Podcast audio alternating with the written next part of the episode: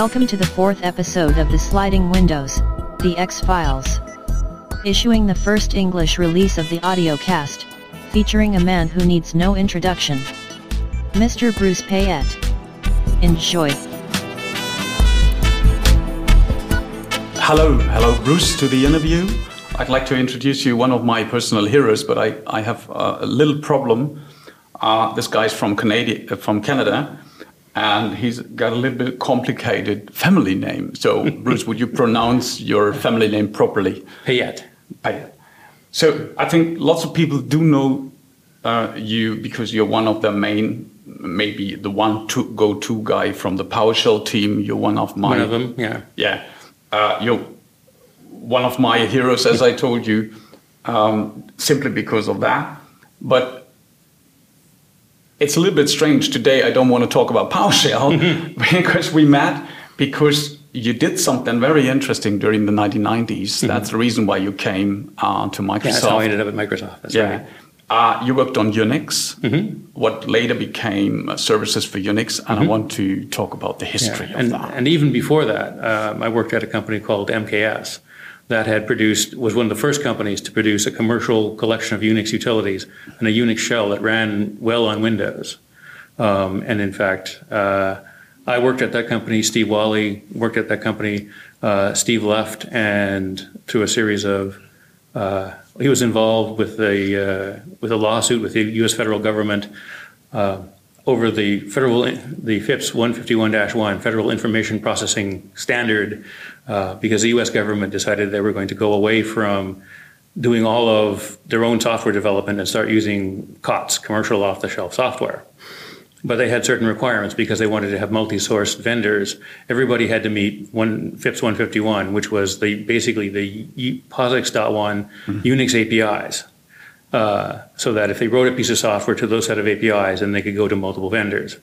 And Microsoft had provided in NT, they had provided the POSIX subsystem, but it was an isolated, limited subsystem that that only implemented POSIX.1, and that was very, very limiting. Uh, and so there was a lawsuit as to whether that met the letter of the law, and Steve Walli was was involved in that. Let's stick for a second uh, uh, at that. Um, we're back in the, in the mid of the 1990s. Uh, from what I wrote, uh, from what I read um, just before the interview, uh, the, the company Softway Systems, it was later on, right? Uh, that was uh, that goes back to 1996, and you started Fork in uh, 4.4 BSD Lite. You're, You were not the only one building up on that source, and from the perspective of today, we should mention that back in those days, Unix was a very expensive Oh, yes. tool. There was nothing like Windows in the enterprise. That mm-hmm. was the, the days that Windows NT came up. Mm-hmm. And when Dave Cutler and its team built up Windows NT, it mm-hmm. was open with open open minded to we know all about the hardware abstraction layer. It was open to Right. different processors. It was open in the subsystems, and one of the subsystems already um, was more or less POSIX compliant, that, but that was not sufficient. What was the, the reason back in those days? You mentioned that already, uh, that, the, that the US government, uh, they required uh, that if you ship software, it has to align with the POSIX standard. That's right. That's the background where they did it that open. So is it fair to say that I say somehow open uh, Windows NT is somehow Unix? Because today Unix is a philosophy, right? Mhm. Well, Unix is a, is a is a test suite and a trademark, and it's owned by Open uh, Open uh, uh, Open By some open, Open lawyers. Open, open Group. Open There's- Group, right. There's so many variations in Open and Lab and System, and Open Group are the people who own it, um, and they have a conformance suite. And if you pass a conformance suite, regardless of what your your uh, source heritage is, you can be branded Unix. Um, but POSIX, the POSIX subsystem isn't enough. You have to have POSIX is an entire suite of uh, different standards. Uh, in particular, uh, POSIX.2 was so POSIX.1 was the basic Unix APIs. POSIX.2 was the shell and utilities. And so uh, Steve was involved in, in eventually the Defense Department or the uh, Uh, Microsoft won the lawsuit, and they were able to provide uh, software to the government based on their dot one compliance. But there was a there was a caveat, uh, and that is that they had a certain amount of time to provide dot two compliance as well. They had to provide an equivalent to command and utilities. And since there was this guy Steve who knew this stuff, um, and he knew well, there's another two actually two people from uh, from MKS. One of them was a sales guy, and he could put together money, and the other was Steve, who could put together the technology, and they decided that uh, they would put on a company. yeah, there's a great article about that from mm-hmm. Steve Walli. Yes, uh, which was published lately. We will link that in the show notes. Uh, but uh, yeah, that's interesting because uh, you have one heritage. You mm-hmm. see today in Windows, this is to newbies, new guys, Windows mm-hmm. admins. Mm-hmm. It is quite a little bit uh, strange because this is simply the case with case sensitivity. Mm-hmm. So we tend to believe that Windows is not capable is. of distinguishing between right. small and uh, capital letters, but, but that's not true. Mm-hmm. So w- why do we think that it is case agnostic? It isn't. It isn't. Um, it and that's really quite funny because there's a set of there's a set of uh, APIs that are unique to to uh, Unix, like the ability to do a fork and exec. So clone your current process and then replace it with a new process. That's a pretty fundamental thing to the POSIX API. That exists on on Unix, or sorry on, on on NT. It's just not exposed to the Win32 subsystem. So Interix we could do fork and exec, but Win32 can't do that.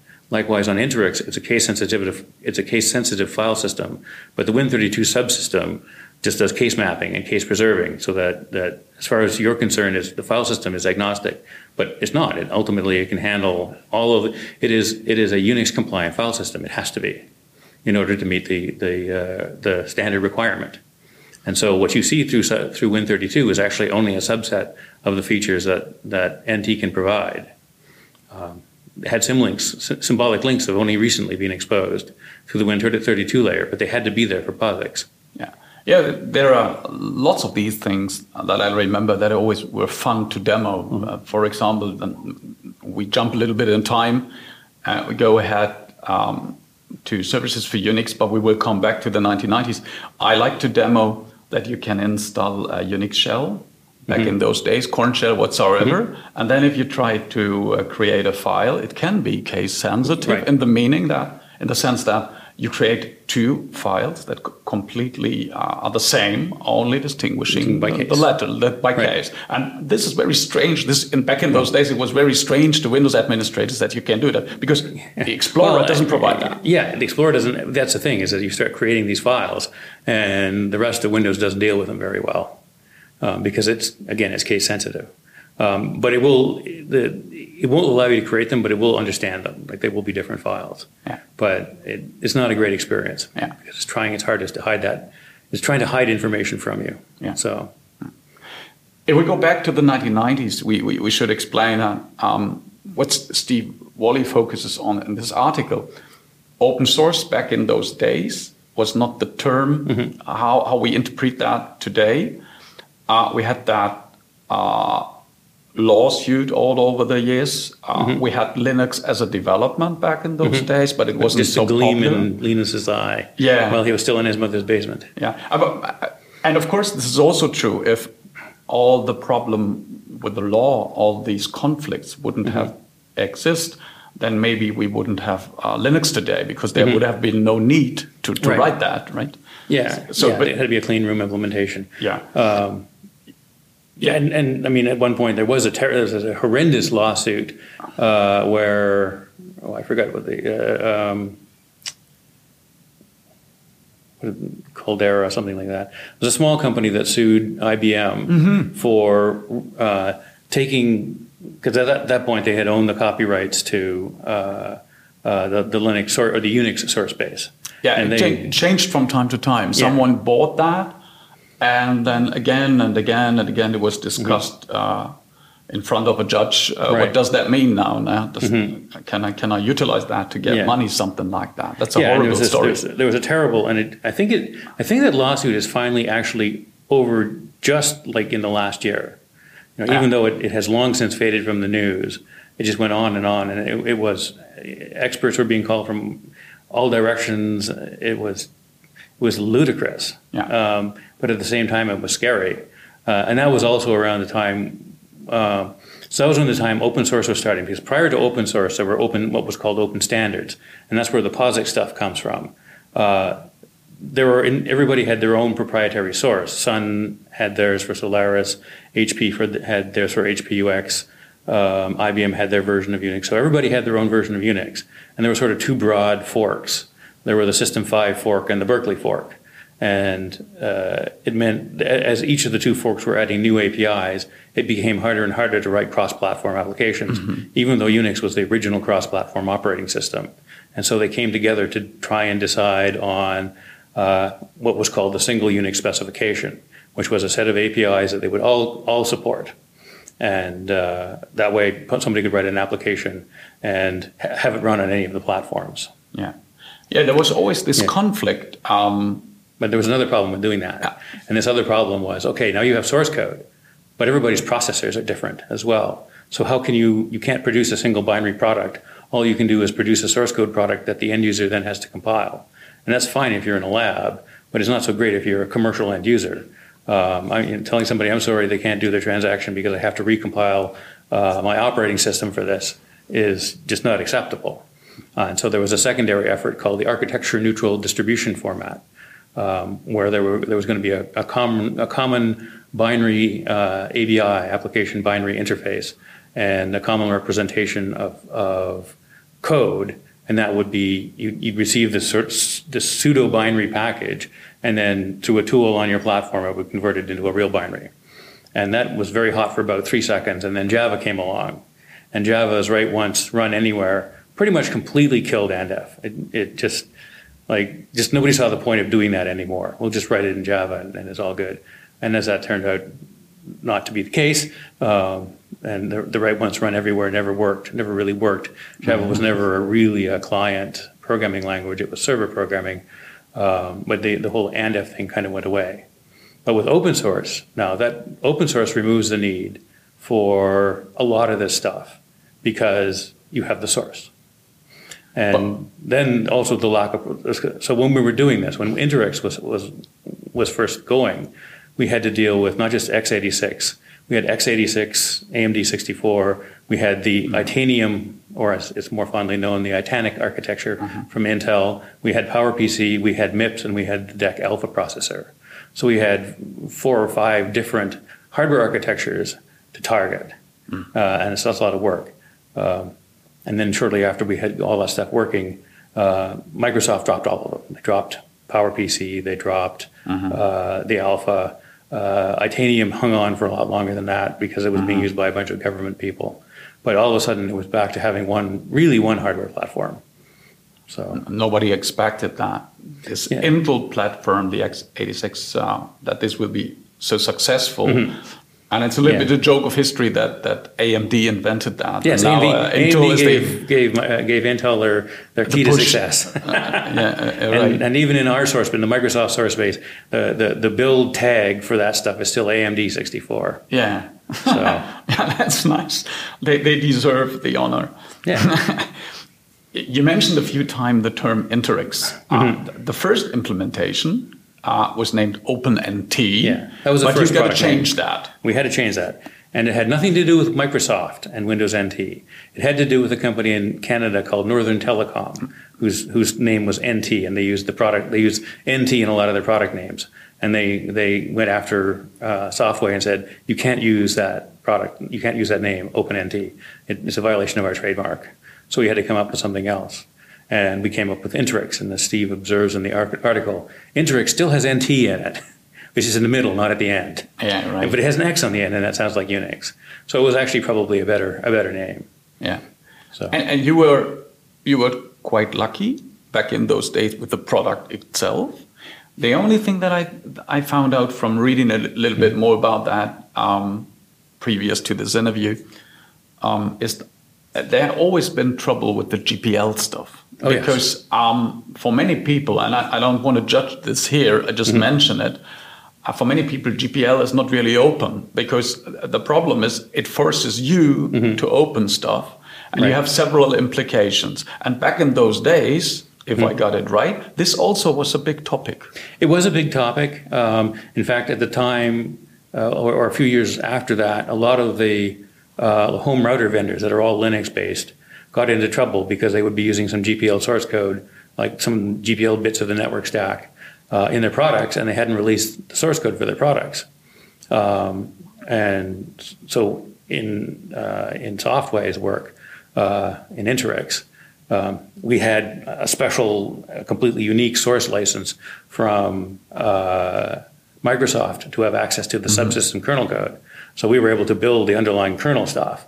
Um, but everything else we went we went with either like Apache or BSD licenses, mostly BSD. Uh, even even Microsoft's uh, networking stack is a based is based originally on Berkeley code. So that stuff is open and unencumbered. That's fine. But there were certain parts of it, like for a number of our, our partners, um, it wasn't enough to have the runtime. They needed to have, for example, GCC. They needed to have that specific compiler. Uh, and of course, that's, that's uh, uh, uh copylefted. Yeah. And so we had to work out how we can do that.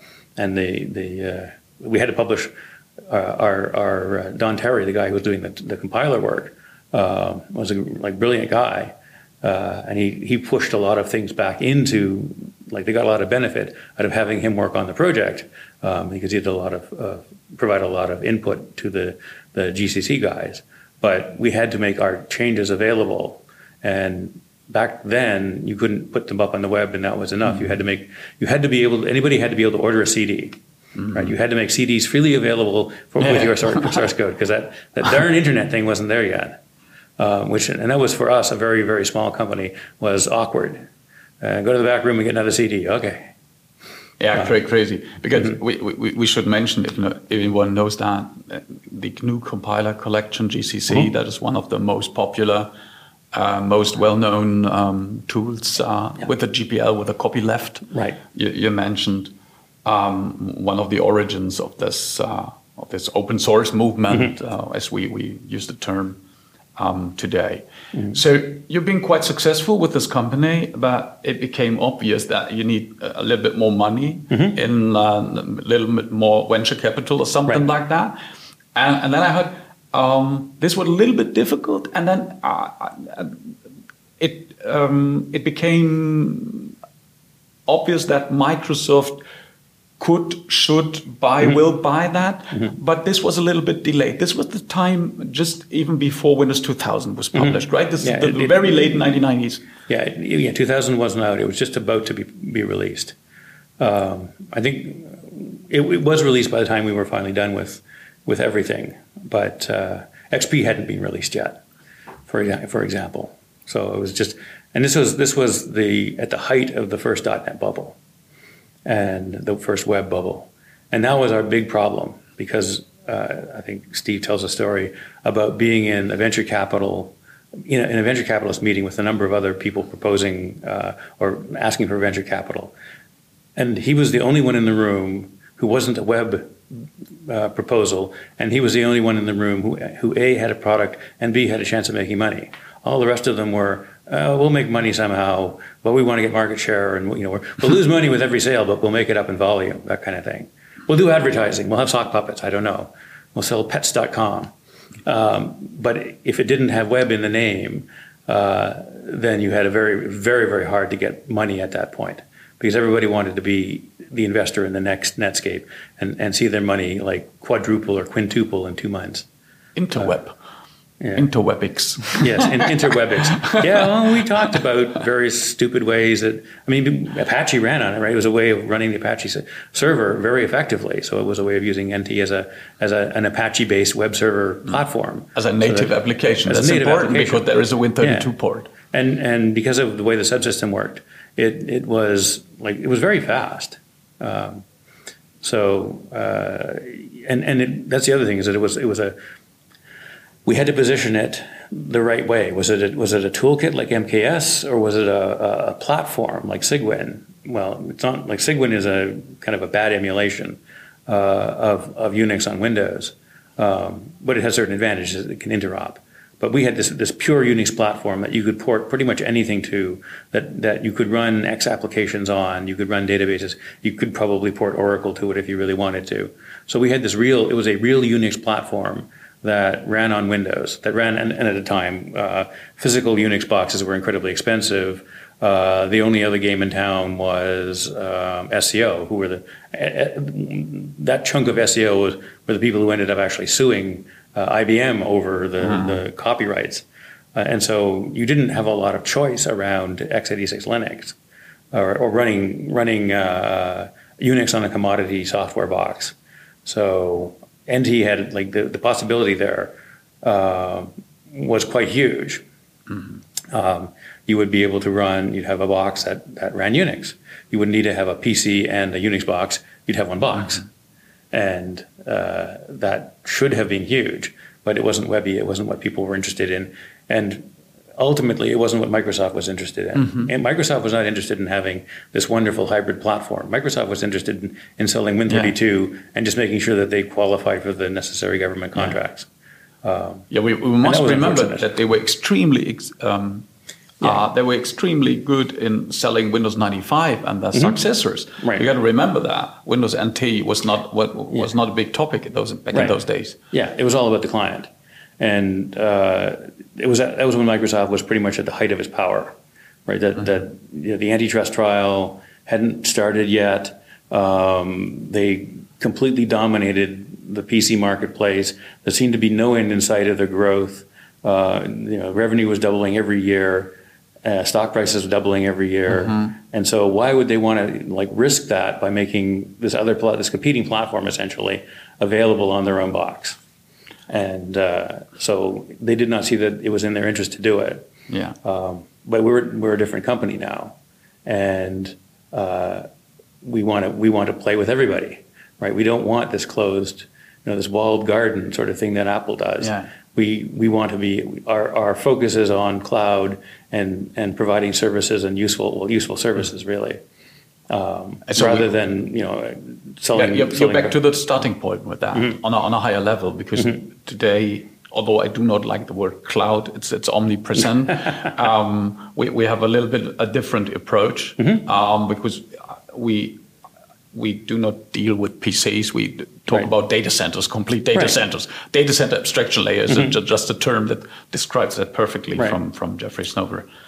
Um, one day you became a Microsoft employee. Maybe Mm-hmm. you remember that you were acquired, and d- due to this, you became a Microsoft employee. Right. When was that It was, exactly? a little. It was a little convoluted.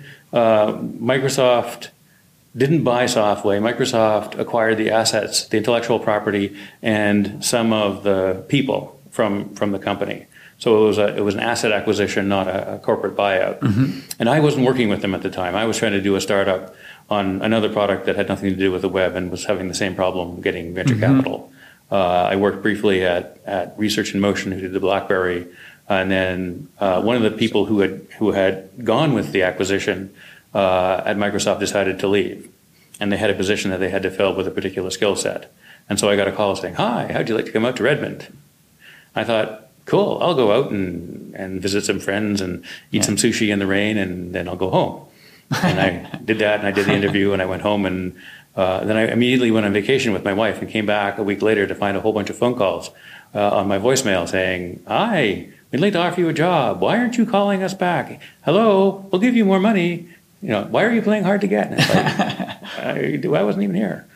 So that's may, why may, I, may I ask where you lived back in those days? In the in the Seattle area, in Vancouver area, something? in in near in Kitchener Waterloo, uh, home of the University of Waterloo, uh, a little like about forty miles south of uh, Toronto, Okay. and about three hours north of Detroit. yeah. So, uh, So around back the then you had to decide to move Yeah, to Seattle. And it was a big it was a big decision, right? Moving to a different country, uh, Where moving across, yeah, uh, moving across uh, the continent, um, and but it's a little bit funny because the Softway Group was actually under uh, under Somasegar, who was who uh, had just started IDC, and so we were considered to be uh, Indian Development India Development Center in Redmond. They didn't quite get that, and they thought I was coming from India, so they were sending me all these books on how to be an American and how do Americans talk and what it's like to be an American. I thought, I'm not an American, but it's not that different. I, So- I was had very funny. expected that they thought that you were French. I could Um, understand that from the name. Yeah, they, they could think that from the name, but uh, no, they thought, they seemed to think that we were being moved from India, so it was it was a bit odd. Um, but I so I went to Microsoft, and everybody who starts at Microsoft goes through what's called NEO or New Employee Orientation. Uh, it was a half day when I was there. Apparently, it's, it's, it's exploded into two days now. Uh, you go for two whole days and be lectured at and not do any work. But I went to NEO for the morning, and I came back, and just after I sat down in my office, I had uh, uh, a fellow come in and say, "There's there's this new project starting up that I really think you should talk to the guy about it." Um, I thought, well, I I don't know what's going on, but if I should talk to this guy, I should talk to this guy. And uh, he explained that they were starting to do this brand new shell specifically for Windows. And I thought, well, that's cool. I've been porting shells for so long, but I, I, I love to try and build a shell and fix some of what I see are the shortcomings, but also be able to like because you're when you're building a standard thing, you don't have a lot of choice. You, you can choose how to implement a feature, but you don't have a lot of choice in features. And there are many, many shells out there. There are many that have really interesting features. Um, and so it's a chance to actually sort of explore the whole space and build a tool that will delight the user. I tell you, for a long time there, I was afraid it was not going to work. I thought we would end up with something that, would, that people would really hate. Um, but I'm, in the end, I'm quite happy with the way it turned out. Yeah, ca- can you ca- can you tell when was that exactly? 1999, 2000, 2001? Um, so I joined Microsoft in 2001, two months after 9/11, Oh yeah, which was very interesting because it Yeah. all of the U.S. changed was, a lot, right? Changed, yes. And so there were armed guards in every lobby at Microsoft. If you parked anywhere, uh, you would be, you know, you would have security people like escorting you off the off the property. It was uh, an interesting time to be a foreigner moving to the U.S. And you mentioned the guy that had the the strange idea of presenting a shell command line to a Windows operating system with, with the name of the guy. Oh, uh, uh, Daryl Ray or Okay. Jeffrey? Well, so so Daryl was was the, like we so we had done they had commissioned a survey to look at. Uh, so this is 2000. NT, NT uh, Windows 2000 is coming out. Um, we're starting to be a significant player in the in the enterprise because prior to that it had all been like 95 was a client operating system and everybody used Unix in the back end. Uh, Windows NT was coming along and it looked like it could be a significant challenger to uh, to Unix in the NT space. Um, but they, they wanted to find out what their competitive disadvantages were with respect to Unix boxes. And so they commissioned a survey. And one of the one of the strongest things that they got back was your shell sucks. That that command.exe is just an inappropriate automation tool, and that you can't you can't automate stuff in Windows. That, that uh, um, so much of, of configuration in Windows is is point and click, and that's great if you have one computer. and It's okay if you have two, but once you start to get around five thousand computers, it's not it's not feasible anymore. It just doesn't work. And so they needed to have this automation and scripting tool, and they needed a new shell. And so Daryl had gotten some funding from. So working at Microsoft's very interesting. It's like always being in a startup, except that you get a regular paycheck. But you have to, if you have an idea, you go before the, the executive team and you ask them to fund your project. Yeah. So, Uh, so the original idea, the need for a new shell, Mm-hmm. came from Daryl, right? The name. And um, And he to it, it transformed to a real project. Well, so he knew Jeffrey, and Jeffrey was working in a different group. I think Jeffrey's talked about about what he was doing. Uh, and Daryl said, "There's a friend of mine, and he's kind of smart, and I think he might have a really really interesting idea." Um, and so he took me over to meet Jeffrey, and Jeffrey was showing me this. Well, first thing, first thing that that uh, uh, Jeffrey asked me was, "Do you do you know anything about Gottfried von Leibniz?" I said, "Yeah, I took a whole bunch of philosophy courses. Of course I do." He's like, "Great, we'll get together just fine." and then he started showing me the shell and talking about it in, in the concept of in the context of the monadology. And I thought, "This is freaking brilliant! Like this is so awesome." Um, I was I was I was completely blown away by the thing and absolutely sure it wouldn't work. I was absolutely sure it wouldn't work because I'd uh, for a number of so at, at MKS we had ported the shell and util- utilities to a variety of strange architectures, mainframes, IBM VM, and and the HP 400 or uh, HP 3000. So machines that had were, were very antithetical to the notion of lightweight processes. You, when you're creating a process and it takes like three minutes to create a process, a process-based environment shell doesn't work very well. And so I'd, ha- I'd had to on these platforms do a lot of work to move the basic utilities like CP and LS and MV and DIR and CD all ended up being moved into the, well, CD is in the shell anyway, but they all ended up being uh, moved into the shell. And these were all, all written originally as standalone utilities in C, assuming that they would run for a short period of time. So they didn't necessarily clean up allocated memory. Um, they mm-hmm. they weren't all that worried about manipulating global data structures uh, or even having multiple instances of themselves. And so you take code like that and you start to build it in C into a shell. You have to be very, very careful. You can't be leaking memory. You can't be incorrectly accessing things. And C doesn't provide a lot of a lot of security and a lot of safety in terms of types and in terms of memory. And and so we kept like it took a long time to get those shells stable. Even with a with a fixed small number of very well utility, very well written utilities, uh, you would still run into a lot of crashes. Mm-hmm. Uh, but and so I was quite convinced that, that like this is a super cool idea and there's no way in hell it will ever work. But Jeffrey had been doing it exactly because of the reflective type system and the type safety in .NET was absolutely that was the reason it could work, mm-hmm. right? Is that you had type safety, you didn't have type punning, you had garbage collection. It was a type safe language that allowed us to to build an environment that was end user extensible and and it didn't cause it did destabilize us you could write even reasonably bad code and it didn't destabilize us. Which, if it had been in C, would have just taken down the whole shell. Mm-hmm. Uh, so, you've been removed from the uh, from the development of uh, what then was later on services for Unix, the Interix system, right. or yes. um, some other guys took over from the from the old stuff. New um, guys. Well, there were so uh, one of the things IDC India Development Center had just started, and so one of the things that they were trying to do, it was at that point it was it was I think maybe 200 people. Um, they didn't have a lot of experienced developers, and so it was just kind of it was the first time that there was a development center uh, that Microsoft had a development center that wasn't located in Redmond, because a lot of the people there's a lot of Indian people who work at Microsoft who wanted to go home, and they thought that they had critical mass that they could open up a development center. And the, re- the, reason there's a lot of Indian people at Microsoft is because there's a lot of Indian people, and a lot of them are really, really smart. Right? You have a billion people. You want to get the smart ones out of that that pool.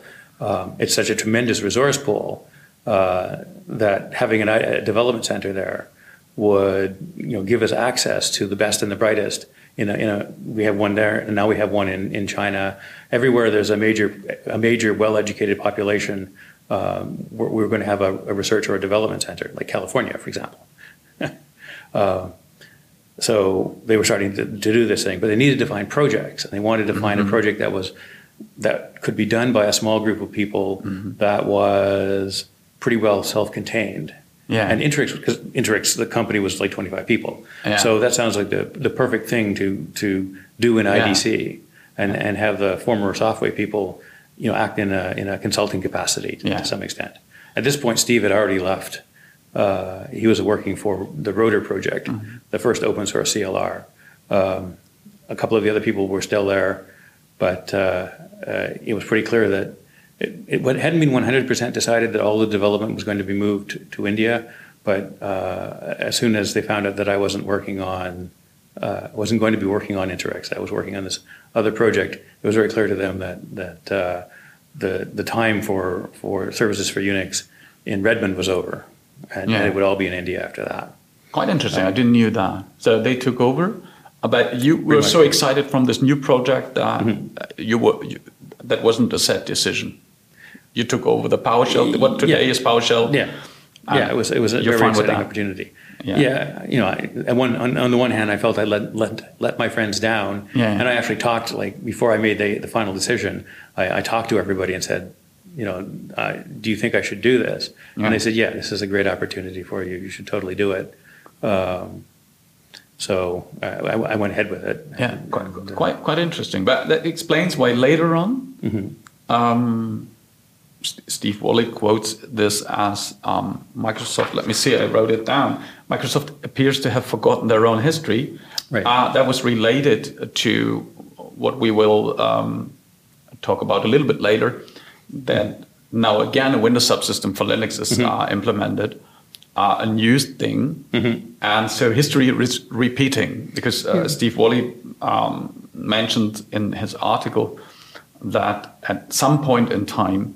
Microsoft needed a toolkit they already owned. Mm-hmm. That was later right. on. Later on, right? Right. So, um, and moving that whole stuff to India explains mm-hmm. perfectly. Mm-hmm. I mean, It's, it's a little part bit of, easier part to of the reason that. that became the the amnesia set in. Yeah.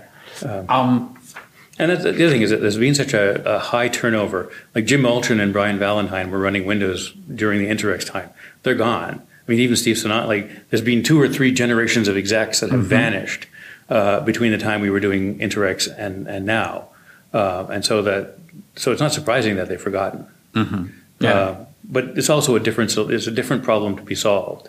yeah. And uh, the Microsoft at then was only interested in meeting meeting the letter of the law. Now they're Ah. interested in, in delivering value to the to their customers. Yeah. So Yeah. I, to cut it short, um, back in those days, uh, Interix was at one point in time renamed to Services for Unix, SFU.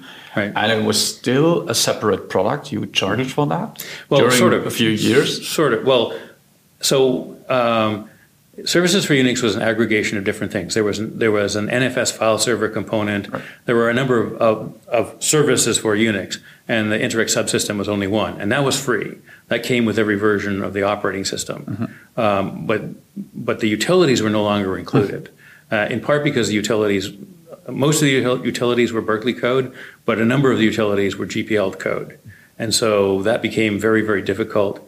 The lawyers just didn't want to deal with it, and so there were some of the former um, Softway people set up an external subsidiary that existed just to sell. Like you you you'd um, buy NT and it would have the subsystem, and then you'd go to this consulting company and uh, buy the buy the utilities or get the utilities from them. But they would also provide consulting services if you needed to use if you had some Unix software that you wanted to port onto uh, onto the platform, then they would do that for you. Yeah. So, so that worked f- pretty well for them for a while. It was a Yeah. they, they stayed as a small company with a, a fairly stable revenue Yeah. model, but uh, uh, you know that, even that eventually petered out. Mm-hmm. Yeah, that last for a few years, and now we're more or less in the time frame of Windows 12 2003 mm-hmm. and 2003 R2. Mm-hmm. Later on, services for Unix became, uh, from what I remember, free, completely free. Right. And things changed in 2006, publishing Windows Vista. Because first of all, um, it was renamed to Subsystem for Unix-based Applications, SUA. Right. Uh, they removed anything that remembers you that there is something like that. They Yeah. hide it more or less, and Yeah. I think it was Enterprise Edition, something like that. Something like that. And it was it was the pure engine. You couldn't do anything useful with that. You had to get- you yeah. had to get some utilities, Right. And they were put on some. Today we would put that on GitHub. Mm-hmm. They were put on some of the company's website where you can grab that, and it wasn't really good documented. There was some some community driven stuff or Mm-hmm. Right. something, or a, or a company that you paid for something like Yeah, that. yeah. These are the guys I was talking about. Yes. Yeah, that's the same and, guys. And yeah, and so yeah, it it it w- they certainly didn't promote it. Right. Microsoft was in no way advertising it at that point. To them, it was just overhead. Because, because they hadn't promoted it, they had no customers. Because they had no customers for this technology, it was viewed as being overhead and gee, they should get rid of it because we're supporting something that people aren't using. Well, they're not using it because they don't know it exists because you didn't tell them. Um, you know, it could have continued on quite successfully, but you know, there was enough of a gap between the time where we were completely Win32 centric to completely antagonistic towards Linux to completely, you know, Microsoft loves Linux. Yeah. It's just an it's an it's just an evolution in, in the industry, Yeah. Uh, and and Microsoft has followed along. yeah. And uh, There is one little sidestep that we should mention to, to, to really understand that for all those people that didn't um, experience that on their own. Uh, during that time, uh, Linux became extremely successful Yes. in the in the enterprise in the server market. And I remember well. This is a little story from me. Uh, maybe I'm allowed to uh, to tell this. I remember that I've been to a fair, a Linux fair, and one of the sponsors was back in those days uh, Sun. And I, I really thought this is not a good idea fr- from from the perspective of Sun. And I talked to one of the guys. I say, "Hey, you embrace Linux with love, but they will eat you up." I, he couldn't figure out what I mean Right. saying that. Yeah. But I was um, I was right, I think, more or less. What people didn't believe um, in the 1990s, Unix ex- was more or less replaced, including uh, Solaris, including the company Sun, Mm-hmm. Right. by Linux, and uh, everything else. For example, Novell Right. was replaced by Microsoft technology. You know, you had two. Uh, two pieces of the puzzle. The one was Microsoft, and the other one was Linux. Mm-hmm. Yeah. So there is no, uh, things change completely. If you're into the Unix system, into Mm-hmm. Right. in this business, you would use Linux back in those days. Yeah, and that was that was a naive. So this this actually happened a couple of times, right? Um, the mainframe vendors uh, figured that nobody would be ever would ever be dumb enough to use Linux for production environments because, or not Linux, but but Unix, right? Solaris and so on, because they are just. I mean, it's just a toy, right? It's an academic thing. People always use mainframes because they're real, and Linux is not, or Unix is not. And then somewhere along the line, that flipped, and all of a sudden, uh, uh, Unix was the sort of well, I'm not say le- legacy server, but they were the, the standard server and client server. The client server, your client was Windows, and your server was some flavor of Unix. And they were happy to embrace the, the Unix vendors were happy to embrace um, Linux because well, it wasn't branded, so they couldn't quote they couldn't uh, bid for any of the contracts because they didn't have a, a, a Linux or a Unix brand. Um, but it, but again, they also perceive them as being a toy. It's like this this kid in, in, in Finland is beavering away in his basement, and you know Minix had already happened, uh, uh, uh, and and it never went anywhere because uh, the guy who was writing it didn't want it to go anywhere. In fact, Linux happened because Minix. Uh, uh, trying to remember the fellow's name. He's quite a famous computer scientist. Yeah, he's a he's a professor in Amsterdam, right? Yeah. I'm just Yeah, thinking about the name. We will we will link that in the show notes. Yeah. Um, Linux was meant to be as an academic It was, it was a teaching thing. Yeah, it was a thing for people thing. people who wanted to play around with operating systems, and Linus wanted to play around with operating systems, and but he wanted to do more. He he wanted to have he wanted to be able to write real real applications on his little operating system, and so he kept submitting patches for uh, for Minix, and uh, they weren't weren't accepted. So finally he said, "That's it. I'm going to go off and write my own thing." Um, and, and the, the Unix vendors looked at at Linux and said, "This is a gateway drug to our systems, right? People will play with this, they'll learn about Unix, but when they're serious, they'll stop playing with toys and come to us because Yeah. we're we're the real guys." Yeah, And- There- and, there is this. Mm-hmm. famous famous uh, mail exchange between the guy name we're looking for. I think what is it, Andy Tenenbaum? Was it Tanenbaum, that? yes, Yeah, Andy, right? Andy Tanenbaum, the senior. Uh, and, and they heavily uh, Andy Christmas tree. discussed that. Um, Yeah, this is quite right. Mm-hmm. famous in the Linux space. Uh, so, but today we know uh, Linux is not a toy. Right. Um, and yet another thing happened, um, which relates to both of the, the pieces of the puzzle that we had before. Apple changed to Mm-hmm. Intel as a platform, so x86 again as the Mm-hmm. big winner, and Apple had already a Unix system. The Right. NeXTSTEP whatsoever, Yes. it's called Mac OS 10 today. Yeah. So, but the BSD main difference is 4.4, BSD Mach 4.4. Yeah, that's the is. same source, So right. it's it's uh, I think it's either it's either FreeBSD or OpenBSD. I can't remember which one. Yeah. But the main point is that Apple, back in those days of Windows Vista, became extremely successful Mm-hmm. because 2006, 2007, that was the day of Mm-hmm. uh, inventing the iPhone. Right. And that changed a lot because Mm-hmm. uh, all of a sudden we had pretty good um, competing computers Mm-hmm. in, in the Apple space. We had that before, but that was not so well known. Right. But gaining all the popularity of the phones and later on the tablets. Mm-hmm. Sure, the halo uh, effect was Apple important. became a competitor. Right. But now something happened which I think is interesting. Uh, now it's GPL again because Linux Mm-hmm. is based on the GPL, and that's a, of course a main challenge for Apple also. Right, that's they try BSD. also to remove that. Yeah, App- that's- Apple wants BSD precisely for that reason. Yeah, exactly. And there's one other thing too, that, that the U.S. government paid a guy in Canada a whole lot of money to do a ton of security work, a fellow named Theo de Raadt, to do a ton of security work to make BSD really, really, really secure Yeah. for, for federal government use. And Apple was able to ride on the coattails of that security. Mm-hmm. So they got they got an, a, a nice free high performing operating system, and they didn't pay for it. So that was that was a pretty good win for them. Yeah, and so over the time frame of ten years, any, anything changed? But more or less, in many aspects, it's reset to Mm-hmm. what it was before. Ju- Just with the, with the difference that you can gain get a whole lot of technology without being charged so much. Right.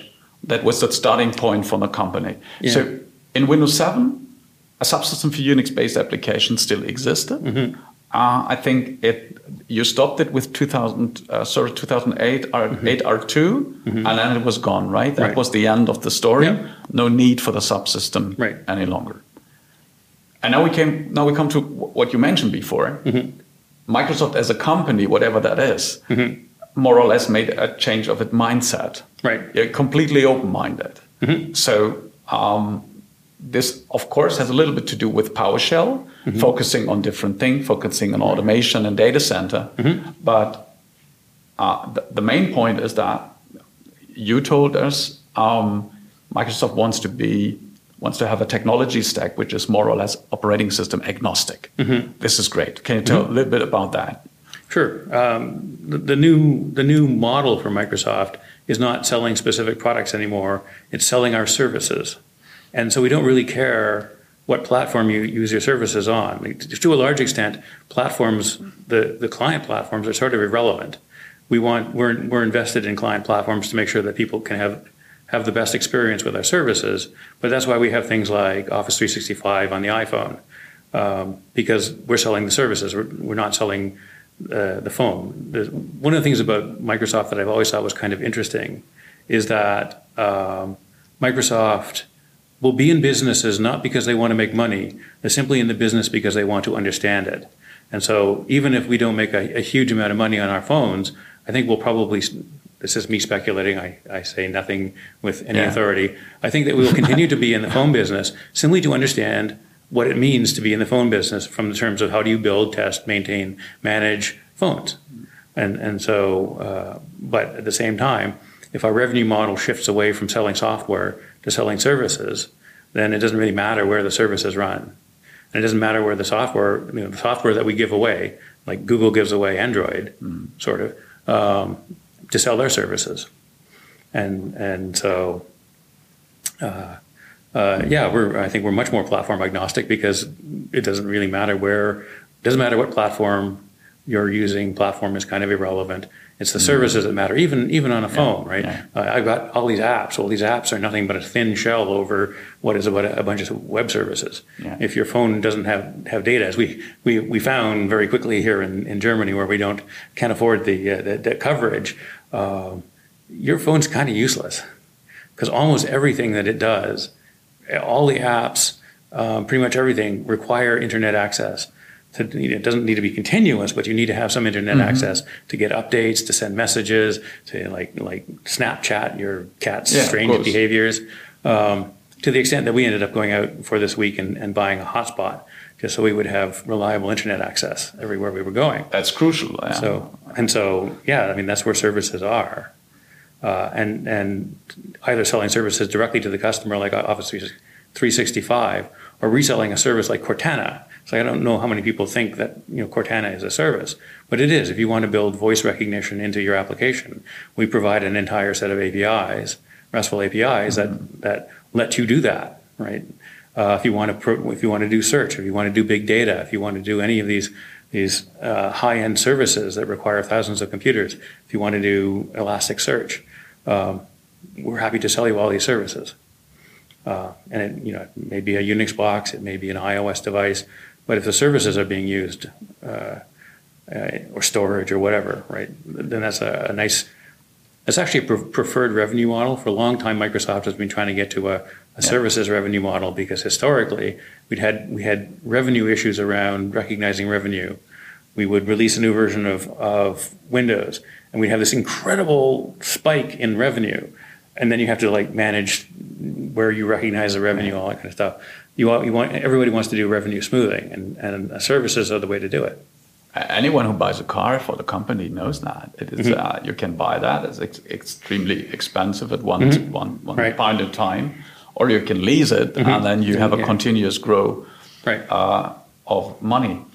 Um, what what I do like most is this quote from Jeffrey Snover that he says um, very often. I heard that very often. Um, that in the context of Azure, uh, they would prefer to sell ten instances of Linux Absolutely. instead of one instance of Windows. yeah, because that brings in more revenue. Do you think that the customers, your customers, did get that idea?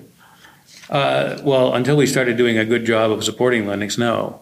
Right, and that's one of the reasons why we have to be. So, if we're going to sell Linux instances, uh, then we need to be able to support Linux instances with the right set of tools.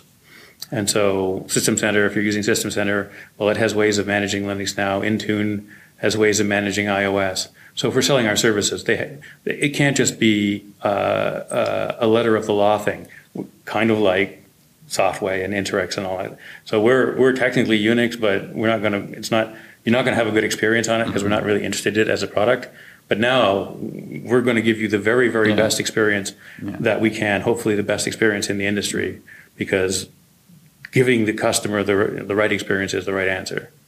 Yeah. That's what keeps you in business. Yeah, Apple knows that very well. They know that delighting the customer is huge. Uh, uh, for a long time, in the early the early days of Microsoft, uh, when computers were very, well, for, for lack of a better word, crappy, um, it was better to have a computer that worked 50% of the time than it was to not have a computer at all. And so mediocre was good enough. Uh, and that's not true anymore. You, you can't be Yeah. mediocre. You have to be good now. Sure, And, sure. and that's actually one of Apple's biggest contributions to the entire industry is that quality matters. The perception of quality matters. And I think that, that they have done a ton to elevate the industry in terms of uh, the whole computer industry in terms of providing a better experience to the end user. So yay them. So, yeah, that, that's great. The there's a uh, a great quote from Steve Walli. Um, pigs do fly, and uh, yes, pigs do fly. That's a quote from him, focusing on what's the current uh, hot topic, um, where we can close this nice little Right. discussion. Uh, a Windows subsystem for Linux, um, which is, uh, from what I know, completely independent from your work. Completely. There's some other guys did that, but of course, it reminds of what you had before. Yep. But this is another gameplay. Could you explain what, what, what is that? Yeah. And why is that important? Because uh, one more question I add, and then you can tell that as detailed as you like. Um, people do expect that this Unix stuff uh, lives on the server. And this is a complete misunderstanding of this new concept. Right. a subsystem for Linux is, uh, is meant to be utilized on the client. Yeah, client. it's only on the client. Yeah. Yeah. So so the this time it's all about the user's experience. Uh, Apple users have an advantage like, since since a lot of the tools that are being used in web development uh, run on Unix. Uh, Apple has an advantage because they have a Unix-based operating system. You can just take your tool chain that you might run on Unix or Linux and just run it on Apple because it is a form of Unix. Uh, but if you wanted to uh, use that same developer tool chain on Windows, you couldn't you'd have to run a VM. And so services for Linux allow you to take your tool chain, Ox, Head, grep, whatever the scripts you've built, uh, maybe special purpose tools like Ansible, and run them directly on Windows. You don't have to have a VM. You don't have to uh, have a separate box. You can you can still use the tools that you use on Windows, but now you can also use all of the, the Linux tools. And where with Interix that was sort of viewed as a bad thing because uh, it was competing with the native tools. Now it's we're, we we view it as complementary. You can have anything you want, um, but Which makes perfectly sense Yeah. from what we th- talked about in Azure. Right. The the the thing about uh, services for Unix though is it, it is a an end user dev tool chain. It's not a platform. It's implemented in a container model, and so it really can't. You can get at the file system, but you can't do WMI. You can't do any of the things that you need to manage Windows are not accessible really through the the Linux subsystem. So PowerShell still remains the way to has to be the way to manage Windows um, because you just can't do it from the the subsystem. Uh, and so it means that they don't compete. I mean, you know, on on the face of it, people say, "Oh, Bash, uh, I guess PowerShell's dead now," or or whatever, and that's not true because they're serving the two completely different audiences. Um, PowerShell skews towards the operations and DevOps side of things, and the, the, the services for Linux is purely dev. Uh, it's not a platform for doing development. Um, it's just a way of making it easy for people to use to continue to use the development experience that that uh, they have been using, uh, especially uh, uh, people coming from universities, because Linux is free. It's it's uh, gets used a lot in academic environments, a lot in universities, and so these are tools that people are used to, and they come to a PC and they go, "Where's my bash?" and this thing and the other thing, Right. and it, it means that you it's just a it's just a barrier to entry by providing the the the the Unix tools, they have an environment that they're comfortable in and can learn the rest of the system as they need to. I think it's very comparable to OS 10 Mm-hmm. um, because you can use uh, that operating system without even knowing that there is a shell. And if you use the shell, Mm-hmm. Right. Mm-hmm. you do not really administrate uh, your macOS. Right. Uh, You, you do administrate your hosted servers uh, whatsoever. Mm-hmm. Yeah, you- so I think a- this is very comparable, right? Yeah. Well, and Ubuntu does that too. Like the Ubuntu's uh, Unity experience, um, you really don't ever have to pop up a shell. In fact, they don't even, in, in their top level set of menus, they don't really give you a shell. Um, although in practice, you do find that eventually you have to pop up your shell because it's, it's, not, it's not as polished yet as, as Yeah. the Mac OS. But yeah, once you're in a, in a graphical environment, it doesn't matter what's underneath. And that was kind of what, since the like Mac iOS 9 or Mac OS 9 was a completely different operating system, but people only used the GUI. And so the fact that they replaced the operating system entirely uh, wasn't a big deal. It was a bit of a bumpy ride for the developers because for like the first half dozen releases of Mac, they uh, they broke all the APIs on everyone. Yeah, yeah. Back in those days of, of uh, 2000, it was more or less the same that Microsoft did with uh, NT NT4, given the uh, the graphical user interface of the and back in those days, uh, very popular Windows 95. Right. But they exchanged the uh, the underlying operating system, and that's the Yeah. same thing that that Apple did with acquiring NeXTSTEP. Um, so yeah, this is a fun story. History repeating Yeah, again. it's, it's, yeah. Yeah. Well, yeah, because the and, and, and a lot of it has to do with with the with the the rate of change of technology. Um, the operating systems, like Apple is a really good example of that with Lisa.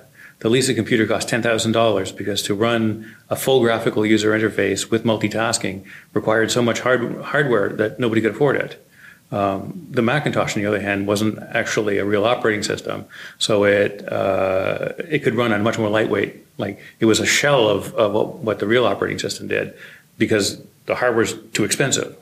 When the hardware catches up, like I, I remember being in university, and, and the notion that you would run Unix on a PC was just silly.